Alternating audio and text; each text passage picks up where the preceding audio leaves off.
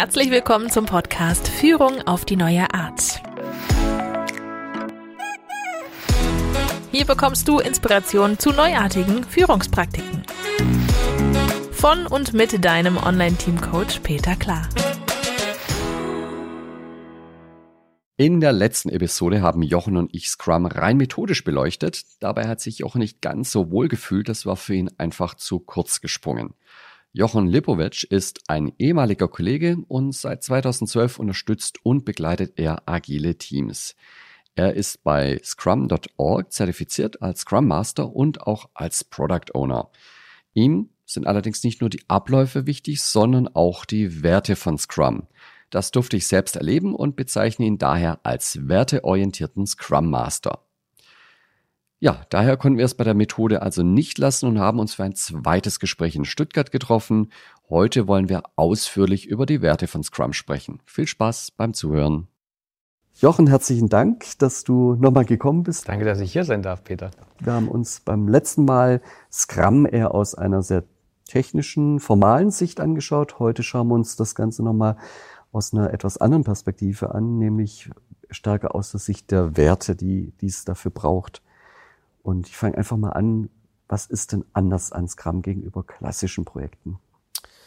Nun, ähm, im Scrum Guide selber kommen die, die Werte gar nicht so stark ähm, zur Geltung. Die, da gibt es einen kleinen, kleinen Abschnitt darüber und die werden kurz genannt. Und äh, es wird auch äh, kurz darauf eingegangen, dass wenn die Werte eben jeden Tag versucht werden zu leben, dass es dann eben eine gute Arbeitsatmosphäre ist. Aber das, das war es dann eigentlich auch schon. Ich habe dann irgendwann mal einen Artikel von einem holländischen Scrum Master gelesen, der sich da mal ein bisschen mehr Gedanken drüber gemacht hat und der hat mich doch stark beeindruckt. Den habe ich heute auch nochmal mitgebracht.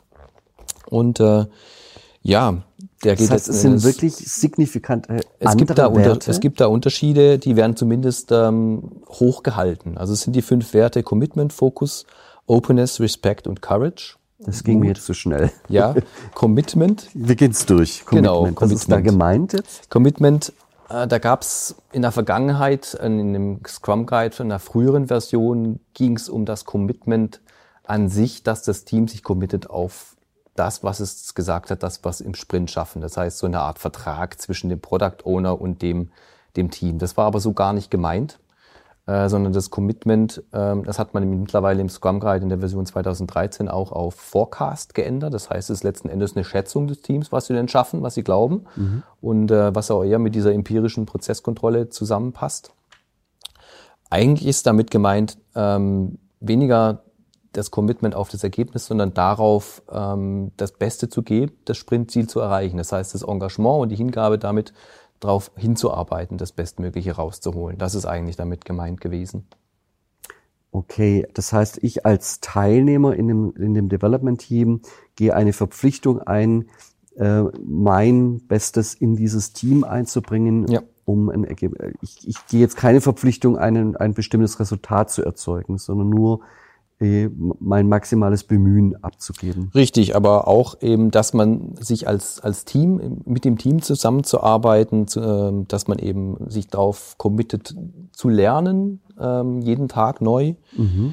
ähm, dass man sich auf das Sprintziel auch committet, also das Ziel erreichen zu wollen, mhm. ähm, auf Selbstorganisation, das heißt auch ähm, Dinge ansprechen zu äh, können innerhalb des Teams, wenn was nicht passt oder ähm, ja, also auch auf, auf, auf diese Dinge, dieses Mitmenschliche und mhm. Zwischenmenschliche, was dabei eine Rolle spielt. Das erinnert mich jetzt sehr stark an die Verpflichtungen, die Teilnahmeverpflichtungen aus den Core-Protocolls. Ich weiß nicht, da gab es auch mhm. das Thema Commitment. Wahrscheinlich sind genau die damit gemeint. Genau, ja. Okay. Okay, Commitment war einer dieser mhm. Werte. Was hatten wir denn dann noch? Fokus. Fokus. Fokus ist auch ein, ein Thema. Also es ist dadurch schon erreicht, dass ich eben ähm, innerhalb dieser zwei oder vier Wochen in meinem Sprint eigentlich als Entwickler alles drumherum mehr oder weniger vergessen kann, bis auf das, was eben im Sprint-Backlog drin steht. Ich habe also dadurch auch, dass der, der Product Owner, das Scrum Master mich schützen vor, vor ähm, mal, Interventionen von außen, dass da plötzlich ein Manager bei mir anruft und sagt, ich brauche das bis übermorgen. ähm, das ist etwas, da kann ich mich eben auf die Arbeit, auf das Sprintziel konzentrieren. Das ist eine Zusicherung für die Teilnehmer und gleichzeitig aber auch eine Verpflichtung, weil ich mich wahrscheinlich genauso wiederum dazu verpflichte, äh, jetzt nicht rumzuspielen und ich entdecke da eine neckte technische Spielerei und dann verliere ich mich da in irgendwas, sondern richtig, also auf das Sprintziel auch zu fokussieren mhm. und sich das immer wieder vor Augen zu rufen, was wollen wir eigentlich erreichen ähm, in diesem Sprint und ähm, ja, das eben vor Augen zu haben. Ja. Also jeder Zeitmanager und äh, Produktivitätsberater äh, wird jetzt natürlich. Da schlagen die Herzen höher. Genau, wird, wird jetzt natürlich vor Freude springen und sagen, ja genau, ganz wichtiger Punkt. Ja. Der müsste an erster Stelle sogar stehen. Ja, und also Fokus. was machen wir in diesem Sprint, aber was machen wir auch nicht? Also ähm, mhm. ja, auch explizit mal Nein sagen zu können, wir machen das jetzt ähm, nicht die Goldknöpfe ran. Mhm. Was haben wir noch? Fokus? Offenheit Offen. wird oftmals mit Transparenz verwechselt. Also Transparency ist ja auch ähm, eins der Werte oder eine der Säulen, die äh, Scrum äh, hochhalt, hochhält. Ähm, eigentlich ist damit aber nicht der gläserne äh, Entwickler gedacht und auch, sondern es ist gemeint ähm, Offenheit äh, untereinander. Das heißt, ich gehe offen auf Leute zu, ich äh, spreche Probleme offen an, wenn es welche gibt, erwarte aber auch, dass andere äh, das genauso tun. Ähm, ich habe auch, ich halte nichts hinterm Berg, sondern gehe offen mit, mit Problemen, mit, mit äh, Änderungen um. Das heißt, Offenheit aussprechen, mhm. aber auch aushalten, wenn sie mir gegenüber ähm, ja, genau. geäußert wird. Ja. Offenheit eben auch ähm, zwischen den verschiedenen Entwicklern, die jetzt vielleicht auch unterschiedliche Skills mitbringen und auch das zu akzeptieren, dass es mal eine andere Meinung gibt, ja. Und dass es vielleicht doch auch ganz gut ist, mal die Perspektive zu wechseln. Also auch Offenheit für die, für die Perspektive und Meinung anderer. Jetzt wird's natürlich spannend. Ich meine, soweit könnte man das auch in klassischen äh, Projekten natürlich sofort unterschreiben. Gilt die Offenheit auch gegenüber zum Beispiel den Stakeholdern und dem Product Owner?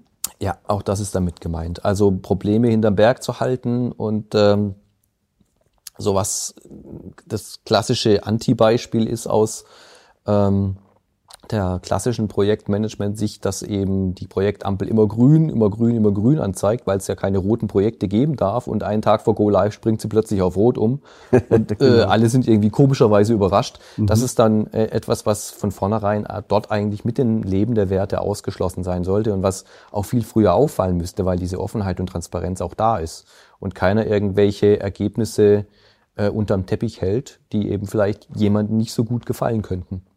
Das heißt, also warum macht ein klassischer Projektmanager das? Zum einen hat er ja immer die Hoffnung, ja, das kriegen wir ja schon noch hin, das, das Thema, das, äh, das Problem kriegen wir in den Griff bis zum Abgabetermin, ja, und am Abgabetermin mhm. zeigt sich, wir haben es doch nie in den Griff bekommen.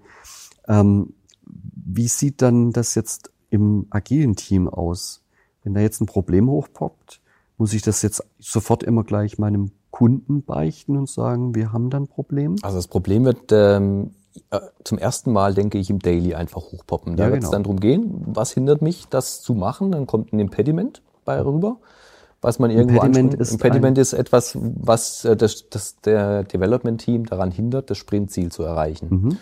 Und ähm, darüber ist auch schon mal Transparenz da. Das sollte in einem, naja, immer wie immer auch gearteten Impediments Backlog drinstehen oder ähm, zumindest transparent gemacht werden, dass es dieses Impediment gibt, wie der Status ist und wer sich darum kümmert, das äh, beiseite zu räumen. Das heißt, auch an der Stelle schon ist Offenheit und Transparenz da. Und jeder Stakeholder, der da irgendwo vorbeiläuft, sollte das dann auch sehen können, dass es da gerade etwas gibt, was das Development Team irgendwie hindert in ihrer Arbeit.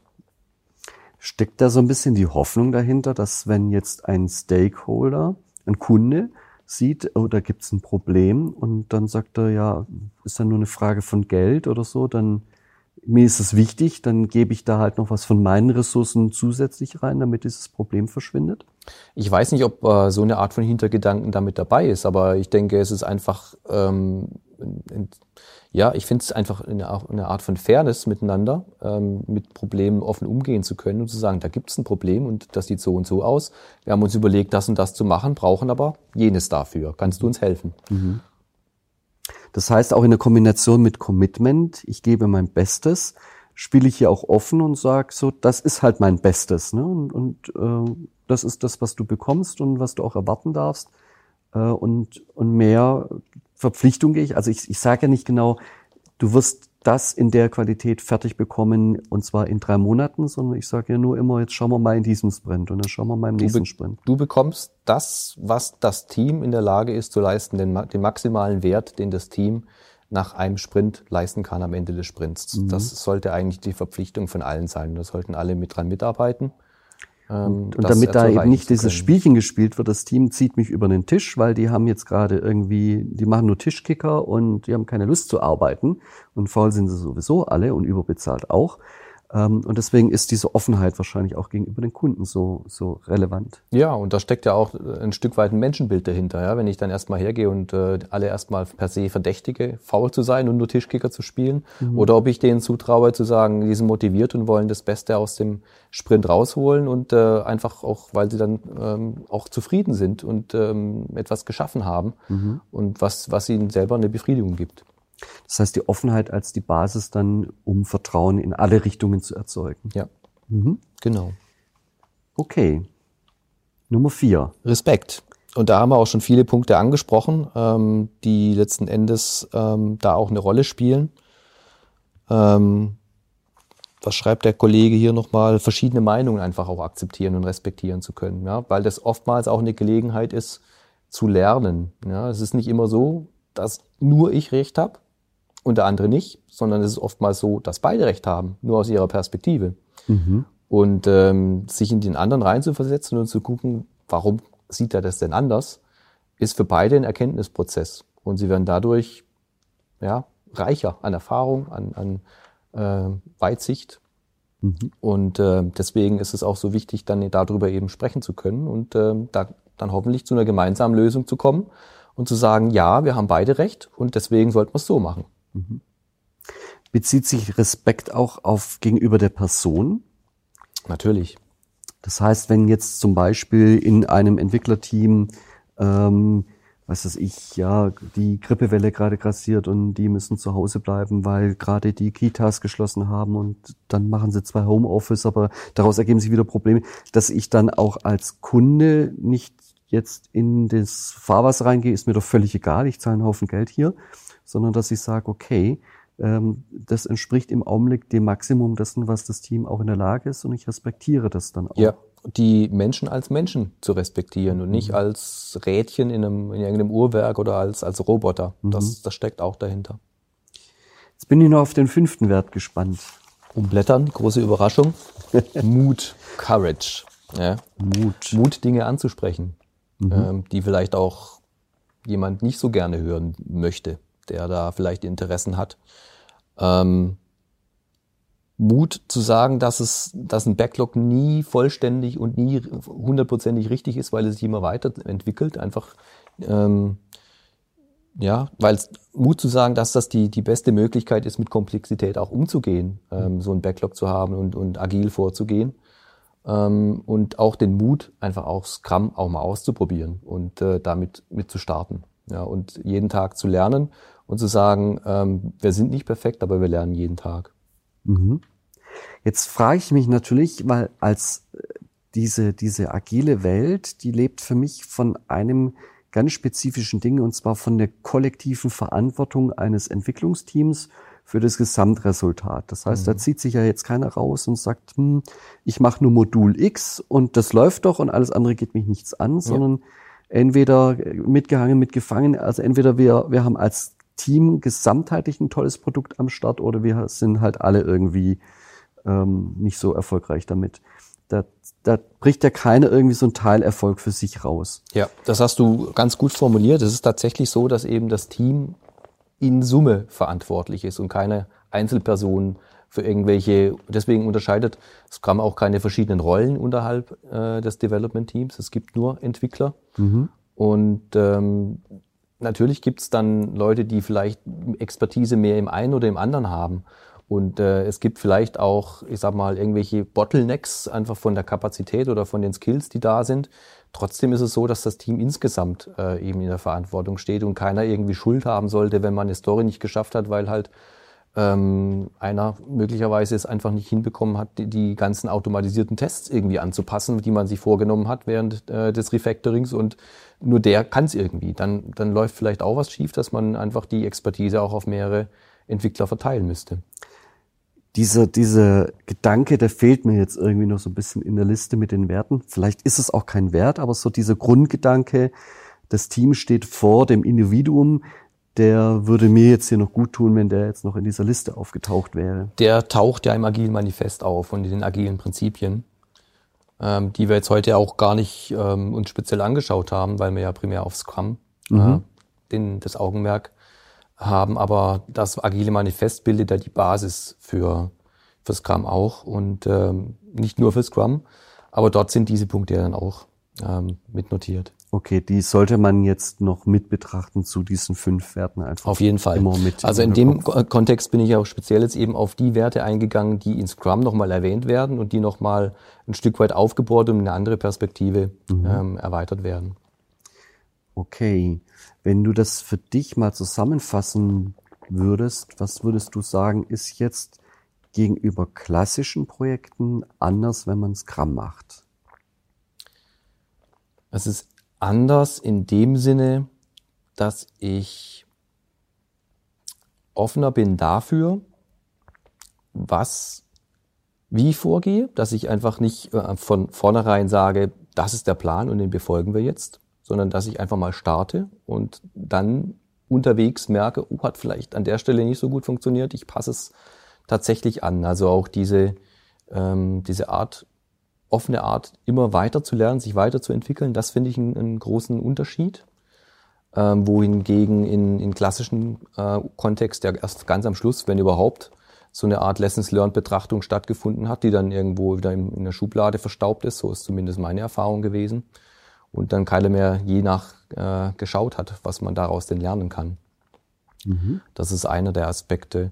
Ähm, der Fokus auf die Werte, den hat man jetzt gerade, ähm, dass eben dort ähm, ein, ein, stärkerer Fokus auf diese Werte gelegt wird ähm, und auch klar herausgestellt wird, ähm, welche Rolle das Leben dieser Werte für den Erfolg von Scrum auch haben oder für, für agiles Vorgehen. Ähm, das ist eine andere Grundlage letzten Endes. Mhm. Ähm, ja.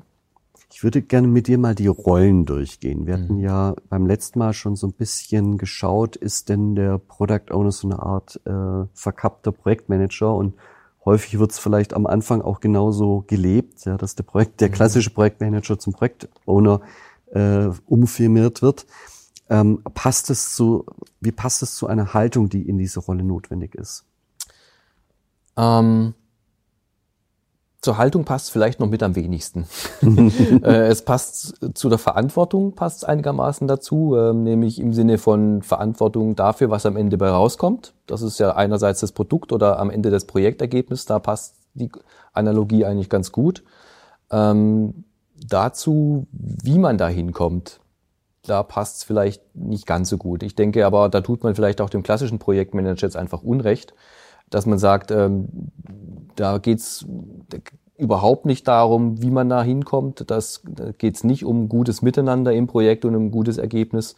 Ich glaube auch, dass klassische Methoden, jetzt wie im, ähm, jetzt im, im PIMBOK zum Beispiel vom, vom PMI, mhm. da geht es ja auch um die Verantwortung des Projektmanagers, äh, um soziale Verantwortung, Verantwortung, ähm, ein, ein, ein integres Vorgehen auch ähm, nach außen hin darzustellen. Auch dort spielen ja Werte eine Rolle.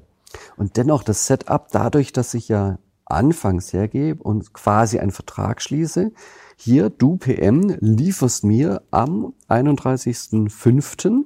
folgendes Resultat und dann kommt irgendwie eine 80-seitige Beschreibung dessen, was ich da zu erwarten habe. Punkt. Und dann sagst du, ich unterschreibe mhm. und dann geht's los. Und, und dann geht mich ja alles nichts an. Und wenn, wenn du da äh, technische Probleme hast und wenn dein, dein gesamter Personalbestand im Krankenhaus liegt, dann sage ich, geht mich nichts an. Wir haben uns auf ja. dieses Ding vereinbart. Richtig, also in dem Sinne ist das natürlich der Vertrag. Oftmals ist es ja auch ein Vertrag. Wenn das dann noch irgendwie fremd vergeben wird, dann ist es ja wirklich ein Vertragskonstrukt, genau. was dahinter steht, ein Werkvertrag. Ähm, und der ist dann halt nicht verhandelbar. Was dann oftmals verhandelbar wird oder was dann eben gemanagt wird vom Produkt, äh, vom Projektmanager, ist eben die Zeit, in der das der Fall ist, wann das kommt, weil man muss ja dann mal irgendwie doch einen Meilenstein verschieben oder so ein Go Live, der ist dann halt mal nicht zu halten, dann verschiebe ich den halt mal einen Monat oder zwei. Mhm. Äh, und natürlich kostet es dann auch mehr. Das heißt, das Budget ist letzten Endes auch Verhandlungssache. ähm, wenn ich dann mich auf den Scope als ähm, nicht verhandelbar und fix geeinigt habe am Anfang. Und bei, bei agilen Vorgehen ist es eben umgekehrt. Da lege ich im Grunde genommen die Zeit fest. Ja? Dadurch, dass ich in, in Sprints agiere, ist die Zeit immer festgelegt. Äh, und das Budget letzten Endes auch. Also wenn ich ähm, mit neun Mann zwei Wochen lang arbeite, kann ich das ja auch hochrechnen, was dann äh, an Kosten letzten Endes entsteht, zumindest an Personalkosten. Ähm, was ich aber manage während der, der verschiedenen Sprints, die da kommen, ist eben der Scope und zwar täglich. Mhm. Dadurch, dass ich äh, im Backlog äh, hoch und runter schiebe, dass ich Stories auseinanderschneide, Epics irgendwo nach anders schiebe, dass es dort äh, was gemanagt wird. Und ähm, ja, da, das unterscheidet sich letzten Endes, wird dieses magische Dreieck auf, auf den Kopf gestellt. Ja, und äh, ich muss natürlich nicht so viele Taktiken anwenden. Dadurch, dass wir gesagt haben, einer der Werte ist ja auch Offenheit, auch gegenüber mhm. dem Kunden, äh, spiele ich da mit offenen Karten und kann natürlich jetzt hergehen und sagen, pass mal auf, meine Leute sind alle im Krankenhaus. Ne? Was soll ich denn machen? Ja? Und dann bleibt es nicht mein Problem, sondern dann hole ich ja den Kunden da ein Stück mit ins Boot und ja, dann muss er halt sagen, ja, du pass mal auf, nur dieses eine Feature ist wichtig und alles andere dann halt im nächsten Sprint oder was auch immer, ja, was dann passiert. Ja, also oder es mit dem agilen Manifest zu sagen, äh, Zusammenarbeit über Vertragsverhandlungen. Ja, genau. Ja. Das macht, glaube ich, ganz viel mit den Menschen letztlich. Ne? Letzten Endes ja, aber ähm, oftmals ist es eben auch so, also ich meine, es gibt ganze Bücherregale, die sich um den agilen Festpreis drehen. Mhm. Ähm, wie schaffe ich es denn, ein agiles Vorgehen ähm, zu machen und trotzdem irgendwo genau diese Festlegung in den Vertrag ähm, auch zu machen? Und ähm, ich bin der Meinung, das ist die Quadratur des Kreises. Mhm. Gut, schauen wir uns mal den Scrum Master an. Welche Haltung bringt der denn so mit? Wie, wie, wie fühlt der sich denn an im Projekt? Es sollte jemand sein, der Spaß daran hat, ähm, Teams zu entwickeln, ähm, der Verantwortungsgefühl auch an den Tag legt, wie alle mhm. ähm, in so einem Scrum-Team. Ähm, und der auch in der Lage ist, ähm, ganze Organisationen letzten Endes ein Stück weit mitzucoachen.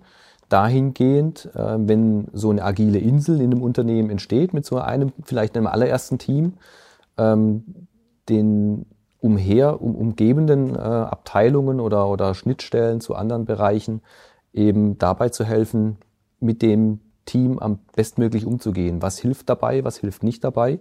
Mhm. Ähm, ich glaube, wörtlich steht im Scrum Guide, äh, the Scrum Master helps the organization, ähm, wie, wie ist da nochmal, die, die, die Verhaltensweisen an den Tag zu legen, die hilfreich sind und welche mhm. nicht. Ja. Und äh, ganz oft kommt dieses Er hilft dabei. Ähm, es ist schön formuliert mhm. und es ist eine Art von Coaching letzten Endes, das da stattfindet über das Scrum-Team auch hinaus. Das heißt, er ist gar nicht so sehr, er kann ja, kann er mitarbeiten im Development? -Team? Das gibt's. Ähm, gerade auch in kleineren Teams ähm, habe ich das schon öfters gesehen, wenn eben dann äh, das Team nur aus vier Personen besteht, dann gibt's auch solche Teilzeit-Scrum Master. Ich bin allerdings der Meinung, dass wenn ein Scrum Master das wirklich ernst nimmt mit seiner Verantwortung, dass er dann eben doch einen Großteil seiner Zeit äh, eben auch als Scrum Master auch arbeiten sollte. Dann lieber für ein zweites Team noch mit Scrum Master. Sowas, glaube ich, ist in der Praxis tatsächlich vielversprechender. Ähm, und dort äh, bietet sich auch die Chance, teamübergreifend zu lernen. Mhm. Und man braucht andere Fähigkeiten, als ein Softwareentwickler typischerweise hat. Ja, auch, wobei er natürlich auch mitsprechen muss. Also es ist wichtig, dass er ähm, auch von den Entwicklern ähm, akzeptiert wird, in mhm. der Hinsicht, dass er weiß, worum worum es geht, also ähm, in, der, in der Softwareentwicklung. Es sollte jetzt nicht ein komplett Fachfremder ähm, dabei sein, sondern er sollte ähm, auf Augenhöhe, sage ich mal, mitreden können. Ähm, etwas, was ich in der Vergangenheit gesehen habe, was nicht so gut funktioniert, ist, wenn der Scrum Master auch als Coach oder Lehrer im Hinblick auf äh, agile Praktiken oder wie führe ich Continuous Integration ein, mhm. ähm, solche Dinge mitgesehen wird. Ich glaube, das ist etwas, was das Development Team tatsächlich in der Hoheit hat äh, wo der Scrum Master dabei helfen kann, diese Kenntnisse zu erwerben, aber er ist nicht der Lehrer, äh, mhm. der das dem, dem Scrum-Team beibringen soll. So verstehe ich die Rolle nicht. Das wäre dann eine andere Rolle, die, die man dann auch trennen sollte, sagst ja. du. Okay. Kann ja durchaus sein, dass da ein Team vielleicht schon mehr Erfahrung hat und es einem anderen Team beibringen möchte, aber dann nicht über die Rolle des Scrum Masters. Oder andersherum, ich äh, würde davon abraten, ähm, denjenigen als Scrum Master zu benennen oder zu wählen im Team, der einfach vielleicht von äh, einem Thema Continuous Integration die meiste Ahnung hat. Mhm. Also da geht es tatsächlich eher um so Teamentwicklungsprozesse, die da eine Rolle spielen. Das heißt, das Vermitteln innerhalb des Teams, äh, sowas wie Erkennen von Stimmungen. Äh, ja, Empathie. Empathie. Ähm, Mhm. Aber auch Dinge, die in, in Führungsschulungen auch eben ähm, dann eben gelehrt werden. Ist das so der Prototyp einer agilen Führungskraft? Ich würde sagen schon, ja. Also äh, ein Scrum Master ist auf jeden Fall jemand, der ähm, Führungsskills auf jeden Fall an den Tag legen sollte, der auch in so einem agilen Kontext dann auch ähm, einen großen Mehrwert bringen kann, indem er eben, also es ist ein Servant Leader, steht im Scrum Guide und da steht ja auch Leader schon drin. Also es ist kein Manager in dem Sinne, dass er eben jedem Einzelnen ähm, sagt, du machst jetzt morgen das und das jenes, so dieses klassische ähm, Trennen zwischen Denken und Handeln, was so aus dem Taylorismus eben äh, hervorgekommen ist, ähm, sondern eben ein, ein, ein, ein Enabler. Okay. Ja. Spannend. Lass uns den Kunden auch noch anschauen. Mit welchen Kunden funktioniert so eine agile Zusammenarbeit gut und wo funktioniert es nicht? Ähm, ich glaube, dass es nicht gut funktionieren kann bei Kunden, die ein ganz, ganz hohes Sicherheitsbedürfnis haben, die ähm, für Veränderungen irgendwo auch eine gewisse Aversion haben, die eine geordnete Bahn brauchen. Ich glaube, da ist es schwierig erstmal. Da muss man erstmal viele Widerstände, denke ich, oder überwinden oder Überzeugungsarbeit leisten, um so einen Ansatz überhaupt ähm, fahren zu können. Ich glaube, da ist es schwierig, ähm, vom Start weg erstmal dahin zu kommen. Ähm, und natürlich ist es ein kulturelles Thema. Wir haben vorhin über Werte gesprochen. Wenn diese Werte keine Rolle spielen bei dem Kunden, dann wird es schwierig. Ja, wenn Offenheit äh, an der Stelle dann ausgenutzt wird, die haben mir jetzt gesagt, sie haben da ein Problem äh, oder sie machen das, da kann ich ja irgendwie nochmal runterhandeln oder sonst wie. Wenn das ähm, Bestandteil Wo habe ich denn meine Pfanne, in die ich die jetzt hauen ja, kann? Das, das wäre etwas, wo es, glaube ich, nicht gut funktioniert. Okay. Wie hast du sowas schon erlebt bei deinen Kunden? Zum Glück nicht. Also ich kenne aber Beispiele, wo das so ist. Was macht man denn dann mit solchen Kunden? Ähm, abspringen und woanders arbeiten. Okay. Also ich glaube, dass es nicht gut funktionieren kann auf Dauer. Und ähm, dann lieber ähm, das Ende mit Schrecken als der Schrecken ohne Ende, würde ich zumindest sehen. Und das ist dann eben eine Entscheidung, die halt nur das Management auch treffen kann meistens. Oder gegebenenfalls doch eher eine klassische äh, Projekt, ein klassisch geführtes Projekt anbieten. Kann man so tun. Die Frage ist halt, ob der Kontext das hergibt. Wenn es ein sehr volatiler, komplexer Kontext ist, wo ich eigentlich überhaupt nichts planen kann, Ja. dann bin ich auch mit einem klassischen Ansatz an der Stelle verloren. Dann, Okay. dann weiß ich tatsächlich nicht, was das Richtige ist. Also was man da tun sollte. Ich denke, von rein von den ähm, Rahmenbedingungen her wäre ein agiler Ansatz das Richtige. Auf der anderen Seite muss die Kultur eben auch dazu passen, zu der Methode, die ich dann verwende. Und wenn das nicht der Fall ist, dann klappt das vielleicht auch nicht. Okay. Dann habe ich ein Problem und ähm, ja, kann man es auf einen Nenner bringen und sagen, wenn man, weil das spürt man ja relativ gut, wenn man den Eindruck hat, das Vertrauen, die Vertrauensbasis ist mit dem Kunden nicht da, dann kann man agil auch wirklich nicht durchführen. Das ist vielleicht ein bisschen verkürzt, aber ich glaube, das bringt schon ganz gut auf den Punkt. Also ich denke, dass es in der Vielzahl oder in der Mehrzahl von, von Fällen dann tatsächlich auch schwierig wird. Ja. Jetzt weiß ich ja, dass du in deiner Vergangenheit auch Projekte gemacht hast, bei denen das Produkt nicht Software war, sondern äh, in der Organisationsentwicklung und vielleicht noch das ein oder andere Projekt. Welche Erfahrung hast du denn mit Scrum außerhalb der Softwareentwicklung gesammelt? Es ist auf jeden Fall nochmal eine zusätzliche Komplexität, nämlich dahingehend, dass man diese Transferleistung braucht. Was ist jetzt eigentlich das Produkt und was ist dann ein Produkt-Backlog und ähm, wie sind denn die Rollen bei uns dann auch verteilt und was ist ein Development-Team, was entwickeln wir eigentlich? Das ist etwas, wo man äh, eine zusätzliche Ebene sozusagen, eine Metaebene mit drin hat, über die man sich dann auch nochmal immer im Klaren sein muss. Ähm, das macht's nicht unbedingt leichter. Dennoch war mein erstes Projekt, wo ich tatsächlich Scrum Master war, genau ein solches Projekt, ähm, wo es dann eben darum ging, ähm, eine Organisations- und Teamentwicklung agil durchzuführen. Und äh, diese zusätzliche Komplexität, da haben wir aber auch alle wahnsinnig viel gelernt dadurch. Okay, das war insofern sicherlich auch nochmal sehr angenehm, weil auch alle gierig drauf waren zu erfahren, wie funktioniert Scrum. Die meisten zumindest Okay. ähm, waren gierig darauf und ähm, ja, es war auch so, dass eben mit einer klassischen Vorgehensweise, mit einem äh, Projektstrukturplan, mit Meilensteinen und Arbeitspaketen, die irgendwie untereinander Abhängigkeiten hatten und Reporting und allem, dass man da nicht so gute Erfahrungen hatten. Und äh, da war dann auch die Offenheit da, dann da ein Lessons Learned zu machen. Das war eigentlich schon die erste verkappte Retrospektive, die wir da gemacht haben. Ähm, und ähm, da war tatsächlich auch die Idee dann, ähm, lasst uns doch mal probieren, wie wäre es denn mit, wenn wir agil arbeiten würden? Was müssten wir denn tun? Und das Erste, was wir getan haben, war uns eben einen, einen agilen Coach aus der eigenen Organisation zu Rate zu ziehen und zu sagen, was, was würdest du denn jetzt an unserer Stelle machen? Was müssten wir tun, um das jetzt äh, zu ändern? Und wir haben dann eben einen Workshop ähm, gemacht, wo wir erstmal ähm, Scrum an sich nochmal kennengelernt haben mit so einem Lego-Workshop, um da in Sprints dann mal das spielerisch durchzuspielen. Anhand von Lego. Lego, ja, da gibt's ganz nette äh, Workshops, die man damit machen kann. Okay. Ja, und ähm, ja, ähm, dann am Ende dieser Retrospektive stand eben der Entschluss, wir wollen das jetzt äh, agil durchführen. Und wir haben dann letzten Endes diese Arbeitspakete genommen und daraus unser erstes, allererstes Version des Backlogs geschnitten, geschnitzt. Und ähm, haben dann eben einen, einen Scrum Master bes- bestimmt im Team, das wu- wurde eben ich. Und so haben wir unsere ersten Erfahrungen damit dann gemacht in diesem Kontext. Spannend. Die Erfolge in der Softwareentwicklung, was äh, durch Agil reinkam, die sind ja wirklich nicht mehr wegzudiskutieren. Da, gingen jetzt viele Dinge, die früher regelmäßig auch gescheitert sind. Ähm, kein Wunder, rufen ja jetzt alle möglichen Leute immer, wir müssen agiler werden, wir müssen die Dinge agil machen. Ähm, glaubst du, dass das manchmal über- oder auch unterschätzt wird?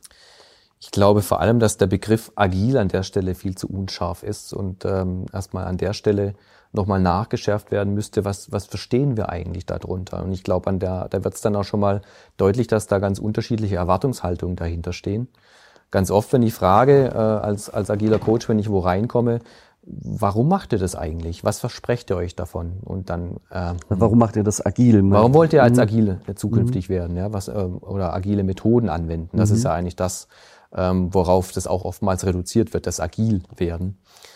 Ähm, und ganz oft kommt dann die Antwort, weil wir schneller werden wollen oder weil wir ähm, uns versprechen, dass unsere Kunden schneller was bekommen. Schon mal gar nicht so schlecht.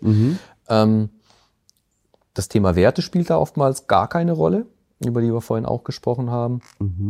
Und ähm, das eigentliche Wesen von Agilität, nämlich ähm, die Fähigkeit, sich zu verändern als Organisation, als Team und auf neue Rahmenbedingungen einstellen zu können, das ist etwas, was oftmals, wenn überhaupt, nur in zweiter oder dritter Reihe genannt wird. Und ähm, das ist tatsächlich aus meiner Sicht aber eigentlich die Essenz daran. Wenn ich in einem komplexen Umfeld unterwegs bin, wo ich Überraschungen erlebe, wo ich täglich eigentlich mit Unplanbarkeiten konfrontiert werde und äh, mein Vorgehen anpassen muss, ist diese Anpassungsfähigkeit tatsächlich das, was erfolgversprechend ist und das die, die Fähigkeit aus, aus ja, Fehlschlägen auch lernen zu können, möglichst schnell zu lernen. Ich habe ja manchmal so die Beobachtung, dass, äh, dass Menschen nach einem agilen Vorgehen sch, äh, schreien. Und dabei denke ich, Mensch, ihr habt eine wunderbare Situation, ihr habt einen stringenten Prozess, innerhalb des Prozesses auch relativ wenig Überraschung. Ihr müsstet einfach mal nur euren Prozess optimieren. Das hat aber mit agil gar nichts zu tun. Und die Leute suchen dann ihr Heil in Agilität. So ganz falsch liegen sie damit ja nicht, weil Inspection und Adaption ist nämlich zu gucken, was, wie läuft denn unser Prozess, wie, wie können wir den optimieren. Das ist ja schon im Grunde genommen eigentlich schon agil. Also zumindest sind es die Werte, die auch, die Säulen, auf die ja auch Scrum beruht. Und äh, im Grunde genommen muss man nicht Scrum machen, um ein agiles Mindset zu leben, wenn es das ist, was du meinst. Ja. Ich glaube, mit Scrum fangen die einfach nichts an. Ja, die, die, die sagen halt agil und agil gleich Scrum und dann äh, sucht man da irgendwie krampfhaft irgendwie diesen Prozess äh, oder einen funktionierenden Businessprozess dann irgendwie in, in Scrum rein zu, zu bauen. Dabei würde das ja reichen, wenn die einfach mal nur zwei oder dreimal jetzt regelmäßig Retros machen würden, um zu schauen, wo hakt denn unser Prozess, um an der Stelle den Prozess einfach nachzubessern. Wo schwuppdiwupp, ja, wären sie schon einen Schritt weiter. Und das ist ja schon agil. ja, vielleicht nicht Scrum, aber zumindest agil, ja. Genau. Und jetzt sind wir schon so bei so einem Punkt, ne? Nehmen wir mal an, man hat es jetzt geprüft und man weiß, okay, wir haben so ein Szenario, wir rechnen damit Überraschungen. Ähm, ja, wir wollen jetzt tatsächlich agil arbeiten, das scheint auch das Richtige zu sein und wir wollen das mit Scrum probieren. Was muss ich denn beachten? Welche Voraussetzungen sollten erfüllt sein? Beachten, um es einführen zu können. Um es einführen zu können. Also ich würde denken, was uns damals geholfen hat, ist tatsächlich einen agilen Coach zu Rate zu ziehen und äh, gemeinsam mit dem mal anzuschauen, ähm, wo sind wir hier unterwegs, was sind unsere Herausforderungen, was versprechen wir uns davon und das gemeinsam auch anzugehen. Der wird mit Sicherheit nicht die ganze Zeit dabei sein, das kostet ja auch äh, letzten Endes dann auch etwas, aber ähm, viele Stolperfallen am Anfang sind, sind sage ich mal, immer die gleichen, über mhm. die man fällt. Keine Produktvision. Beispielsweise. Mhm. Ähm, und ähm, ja, einfach auch das tägliche Arbeiten im Team. Es ist ja ein anderes Arbeiten, dieses selbstorganisierte, eigenverantwortliche, mhm. äh, offen Themen zur Sprache zu bringen, auch ähm, mit Feedback umgehen zu können und Feedback zu geben äh, den, den Teammitgliedern. Das ist etwas, was das Zwischenmenschliche auch ähm, tatsächlich in der Arbeitsweise etwas äh, abfärbt, ist die ganze agile Arbeitsweise.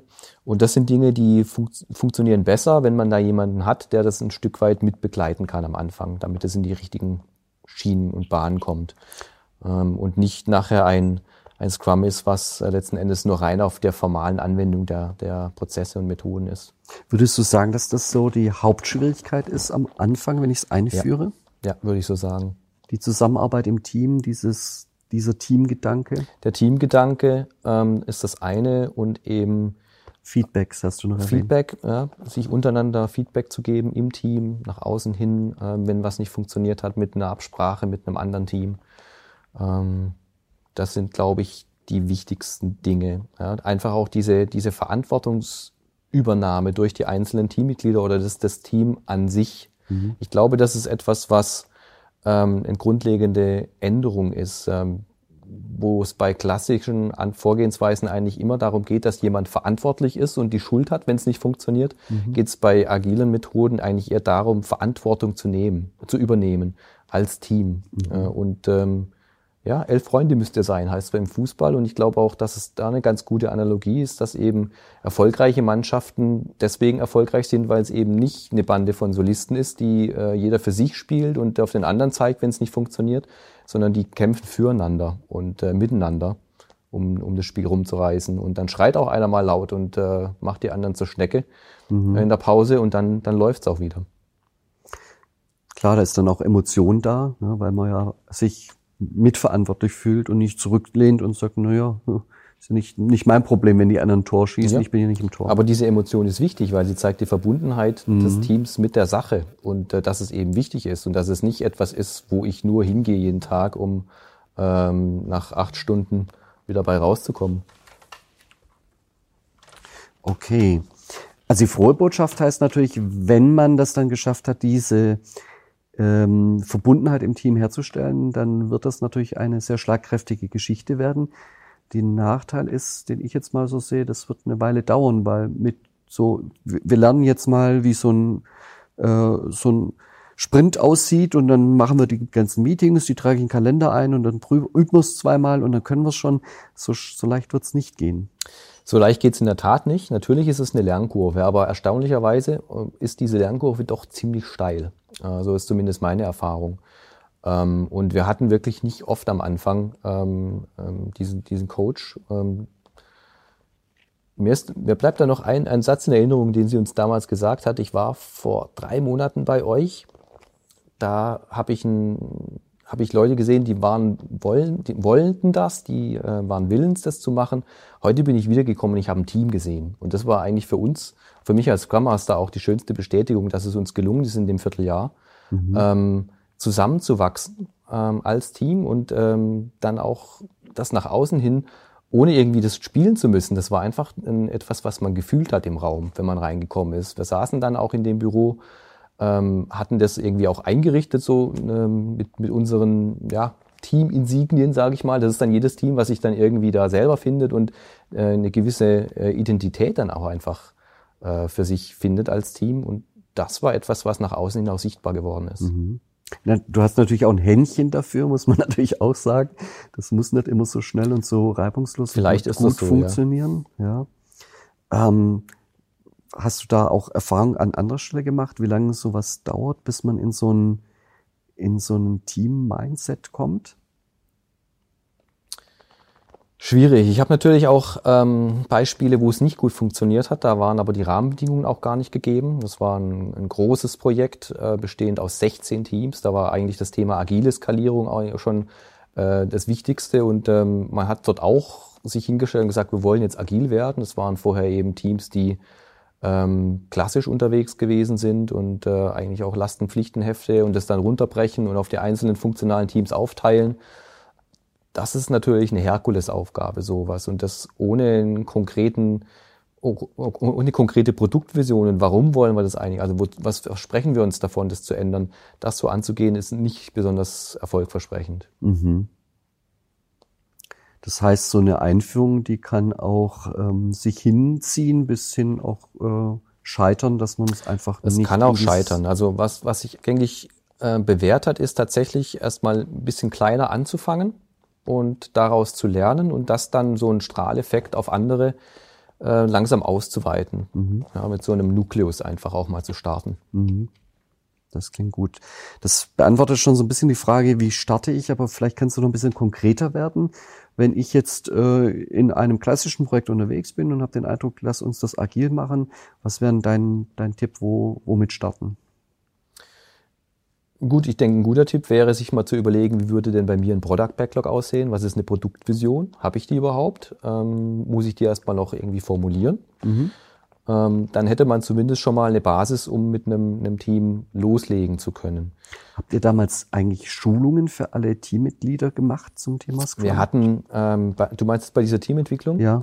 Ähm, wir hatten diesen, diesen Agile Coach und wir hatten diese ähm, naja, es war bei uns dieser Lego-Workshop, das war so ein Halbtages-Workshop, okay. um mal alle auf einen Stand zu bringen. Und ähm, wir hatten aber teilweise schon ähm, Teamkollegen, die waren schon zertifizierte Scrum Master mhm. Ähm, und wussten da schon auch äh, ein Stück weit Bescheid. Mhm. Und das hat uns mit Sicherheit auch geholfen. Also bei Null anzufangen, würde ich auch empfehlen, dass es ähm, mal eine interne Schulung wenigstens gibt, wenn sich da Leute gut auskennen damit mhm. in anderen Bereichen ähm, so einen Workshop auch mal ähm, zu machen, halte ich auch für eine gute Idee, um das einfach auch mal, wie es sich anfühlt, so zu arbeiten. Das ist nur unvollständig, aber es gibt schon mal ein gewisse Indiz, wie man, wie man da arbeiten kann. Um in diese Werte so ein bisschen einzutauchen. Ja, und auch in die Methodik. Mhm. Ja. Und okay. es ist schon ein Stück weit anders. Die Werte wird man in so einem Lego-Workshop, denke ich, nicht ähm, wirklich vollumfänglich mit transportieren können. Da geht es wirklich nur um die Methode mal kennenzulernen. Mhm welche Infrastruktur brauche ich denn, um Scrum machen zu können? Im einfachsten Fall eine Wand und Klebezettel. Mehr brauche okay. ich eigentlich gar nicht. Naja, es wird ja viele geben, die sagen, hm, ich will Scrum machen, jetzt schaue ich mal, welche Apps gibt's denn da? Ah, da gibt's was, da steht was mit Scrum Board und äh, das brauche ich und Backlog-Verwaltung und mhm. dies und jenes. Also es gibt natürlich schon Tools, die das Ganze unter, unterstützen. Ich will jetzt keine Werbung machen, aber es gibt einen, einen Hersteller, Atlassian heißen die, die bieten da eine komplette Toolchain an, die auch sehr verbreitet ist. Mhm. Ähm, das ist mit Sicherheit etwas, was nicht schlecht ist, wenn man sowas hat. Es ist aber auch eine gewisse Einstiegshürde, mhm. da erstmal reinzukommen und die ganzen ähm, es kostet auch eine Kostenfrage. Natürlich mhm. kostet es auch was. Und wir haben tatsächlich mit einem physikalischen, also mit einem physischen Board angefangen. Mhm. Wir haben ein Whiteboard zweckentfremdet, haben da, Stat, äh, darf man das sagen, ähm, äh, elektrostatische, Haftnotizen, Kle elektrostatische Kle Haftnotizen verwendet, okay. äh, um, um da unser, äh, unsere Storymap aufzubauen und äh, das Backlog. Okay. Und es war insofern auch günstig, weil man dann auch nicht von der Technik zu sehr geprägt wurde und abgelenkt wurde. Ja, also an der Stelle Purismus ist vielleicht manchmal ist weniger auch mehr, gerade am Anfang. Und wenn man feststellt, man ist doch irgendwie verteilt und es hilft einem, so ein Tool zu haben, ähm, dann ist es mit Sicherheit auch etwas, was man ähm, einführen kann. Aber ich würde damit nicht unbedingt sagen, das ist eine Voraussetzung. Vielleicht ist es manchmal sogar eher eine Hürde.